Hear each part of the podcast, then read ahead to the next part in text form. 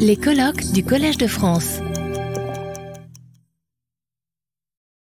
Euh, merci, euh, Pita. Euh, J'ai le privilège, en fait, euh, de partager une euh, nationalité française, britannique et canadienne. Donc, vous pouvez voir le mélange des accents ici. donc, mais aujourd'hui, je vais vous parler de le, la réponse de la France au changement climatique, en particulier axé sur le rapport du Haut Conseil pour le climat que je préside. Le dernier rapport 2023 qui a été publié en juin, qui a fait un constat de l'action comme il se doit chaque année. Euh, le Haut Conseil pour le climat, c'est un organisme indépendant euh, qui est inscrit dans la loi Énergie-Climat de 2019, qui est chargé euh, d'évaluer l'action publique en matière de climat. Et ce qui inclut la trajectoire de baisse des émissions, les puits de carbone, l'adaptation au changement climatique, mais aussi les impacts socio-économiques des actions qui peuvent être très, très importants. D'ailleurs, on le voit dans les rues à l'heure actuelle. Le Haut Conseil pour le climat euh, a dans ses missions euh, la charge d'éclairer les débats de manière neutre. Euh, il est composé d'experts euh, du climat et de l'énergie dans toutes ses formes. Le Haut Conseil pour le climat a d'abord revu la façon dont la France gère les éléments météorologiques et climatiques qui la touchent dans la perspective d'évaluer à l'avenir, donc à partir de 2024, sa politique d'adaptation euh, conformément à son mandat. Euh, donc, dans le dernier rapport, nous avons scruté euh, les impacts climatiques qui s'intensifient avec le réchauffement climatique dû aux activités humaines. Nous avons scruté les impacts de 2022 et on a vu que l'année 2022 a été emblématique de l'intensification des effets du changement climatique. C'est une année record exceptionnellement chaude avec 2,9 degrés Celsius de température moyenne euh, par rapport à l'époque euh, pré-industrielle, trois vagues de chaleur, euh, un déficit de précipitation important. Euh, en France métropolitaine, alors que les outre-mer tropicaux euh, ont enregistré de fortes précipitations avec d'importantes inondations.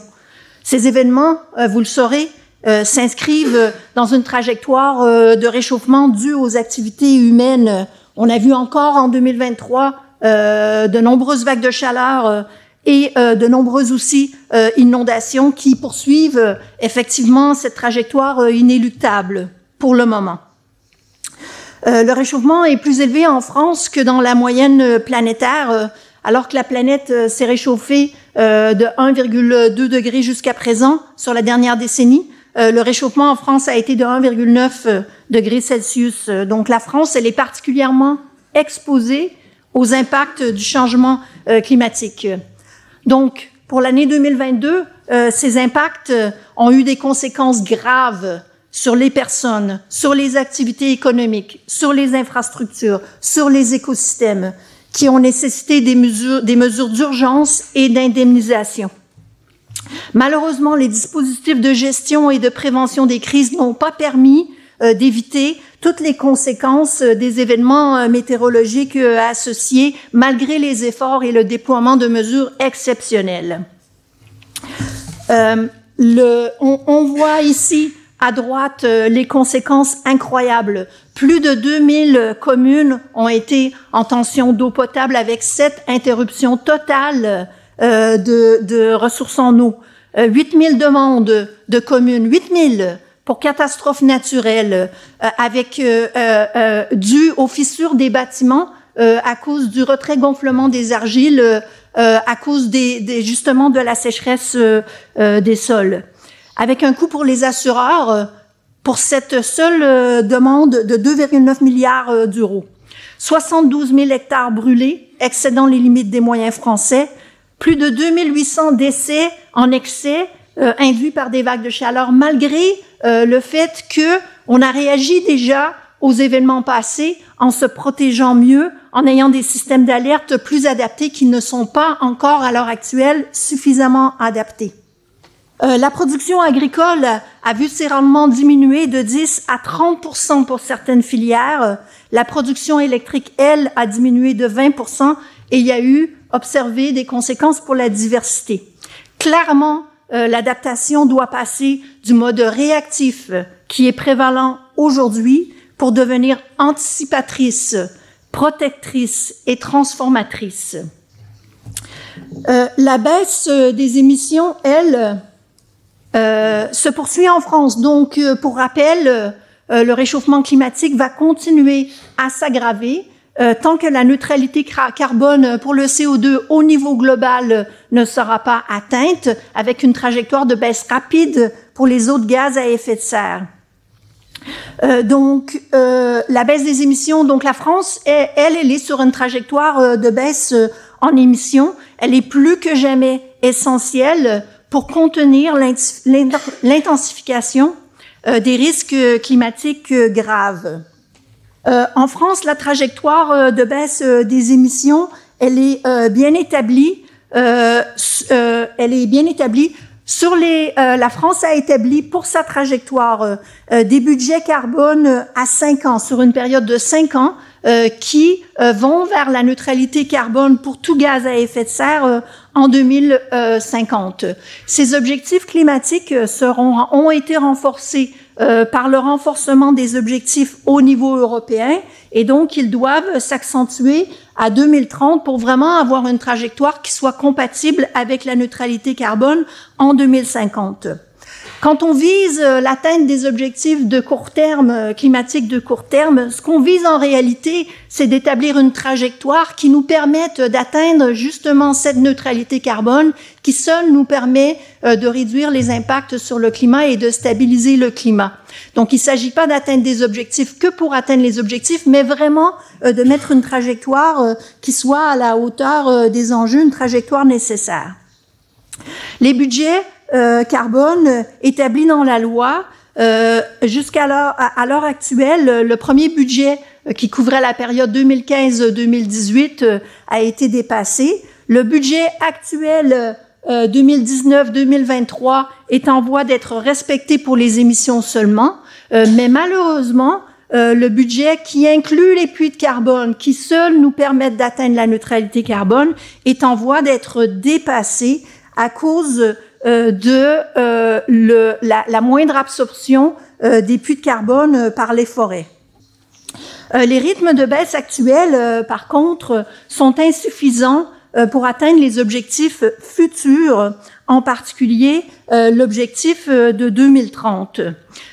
pour atteindre les objectifs futurs, le rythme de baisse doit accélérer, pratiquement doubler sur la période 2024 jusqu'à 2030 pour pouvoir justement euh, passer sur ce point euh, qui s'inscrit dans la trajectoire euh, vers la neutralité carbone. Cela implique d'accélérer les efforts qui sont faits par secteur que je vais vous montrer dans une toute petite minute de manière très très importante. Si on compare les baisses en émissions qui ont été faites dans les secteurs que vous voyez ici, transport, agriculture, industrie et bâtiment sur la période 2019 à 2022, euh, comparé aux baisses en émissions qui doivent euh, euh, arriver jusqu'à l'horizon 2030, on voit que les baisses doivent être multipliées d'un facteur 3,5 à 5 pour le transport, 1 à environ 3,5 pour l'agriculture, 1,4 à 1,6 pour l'industrie et le bâtiment, lui, euh, il y a plus de flexibilité parce que les baisses euh, récentes ont été euh, un peu plus élevées, donc un facteur 1,2 avec une marge d'erreur. Le choix du poids euh, euh, qui, est, qui est mis dans chacun des secteurs, c'est un choix qui appartient en partie au gouvernement, en partie aux forces de chaque secteur. Euh, mais vous voyez que euh, si on allège le poids d'un secteur, en fait, on doit demander euh, plus d'efforts aux autres secteurs. Donc, il y a vraiment une discussion d'ensemble avec une planification d'ensemble qui est absolument nécessaire.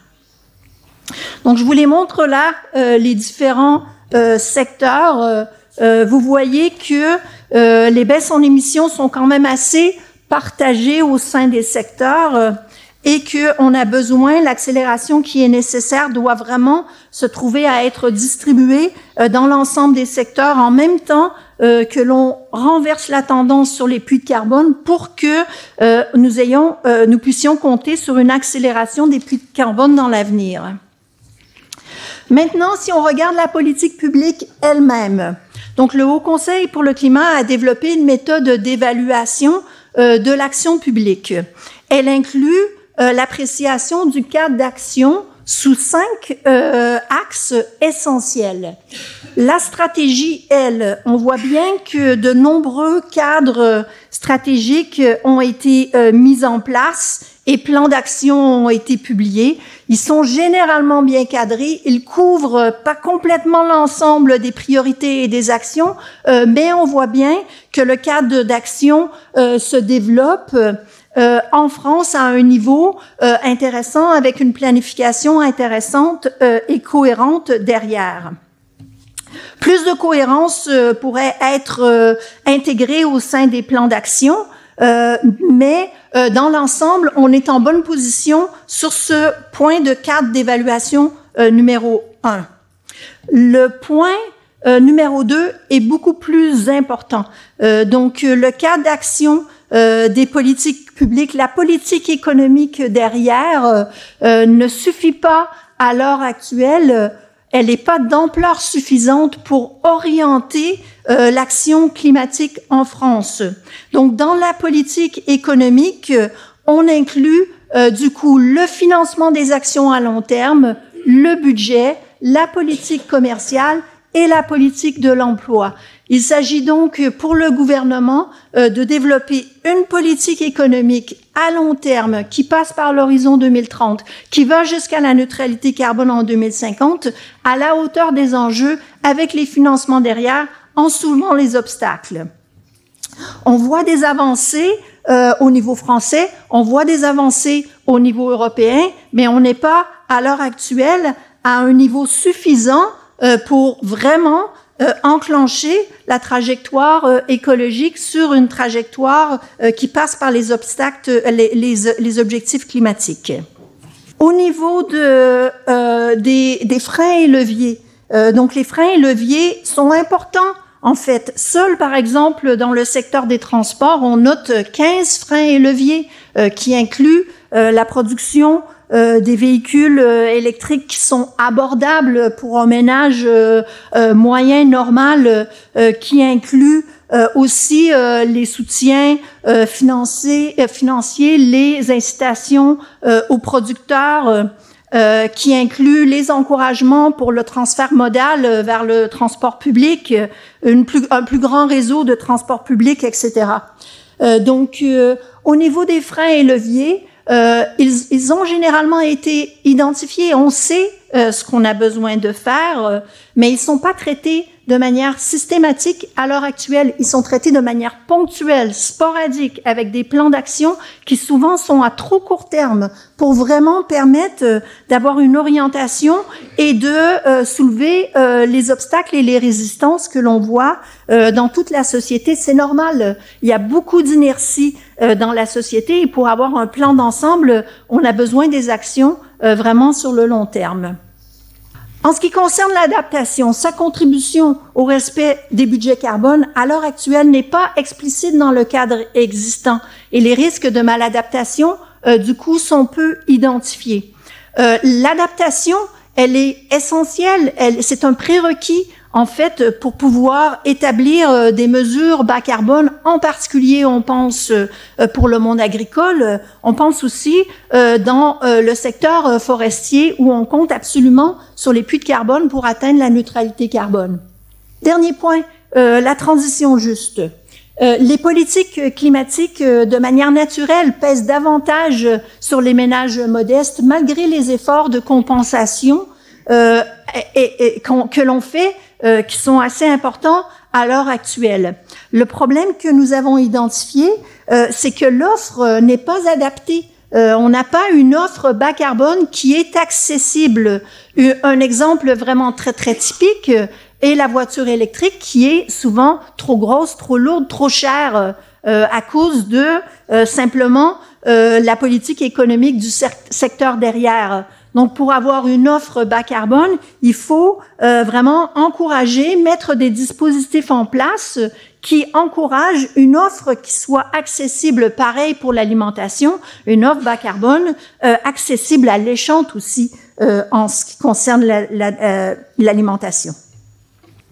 Un petit mot sur les politiques internationales et européennes parce qu'elles contribuent énormément, bien sûr, au, au changement climatique euh, à la réponse au changement climatique, mais elles influencent aussi la politique de la France. Donc, au niveau euh, international, euh, la, la, la, multiplication des politiques publiques commence à faire infléchir les émissions mondiales. On le voit ici, les émissions mondiales augmentaient très très rapidement, très très fortement, et on a une pente là qui est plus faible qu'elle était de, précédemment, mais on n'est pas sur une trajectoire à la baisse actuelle. La France fait partie euh, des 18 pays euh, qui voient leur émission et leur empreinte carbone aussi euh, diminuer depuis une décennie ou plus. Et on voit par ailleurs au niveau mondial plus de 3000 lois climat ou lois énergie qui ont permis d'éviter plusieurs milliards de tonnes de CO2 qui se focalisent en particulier euh, sur le secteur énergétique, avec beaucoup moins de soutien euh, sur le secteur agricole et le secteur terre. Plusieurs avancées sont aussi à souligner. Euh, le, les partenariats avec une transition économique juste, pour une transition économique juste avec les pays en voie de développement et les nouveaux financements, notamment aux États-Unis, qui devraient accélérer l'innovation technologique en soutien euh, aux réponses euh, climatiques. Au niveau européen, euh, l'adoption du paquet européen Fit for 55, ajustement à l'objectif 55, qui a eu lieu en 2023, particulièrement en mars, où un paquet de mesures a été publié. C'est un développement positif qui clarifie comment l'Union européenne compte atteindre ses objectifs de 2030. Maintenant, il est à traduire en mesures concrètes, mais surtout avec un plan d'investissement derrière, parce que sans plan d'investissement, sans trajectoire pour les investissements à long terme, on aura toujours les blocages qu'on voit à l'heure actuelle dans la réponse au réchauffement climatique. Euh, bien sûr, l'évolution des dispositifs avance à l'heure actuelle à un rythme qui n'est pas très confortable et qui est difficilement compatible avec les objectifs 2000, euh, 2030 qui sont dans sept ans. Euh, en France, euh, on attend euh, l'adoption, on, on, attend des textes constitutionnels nouveaux, on attend la stratégie française pour l'énergie et le climat et le texte final de la programmation de l'énergie et, et, du climat qui doit arriver cette année.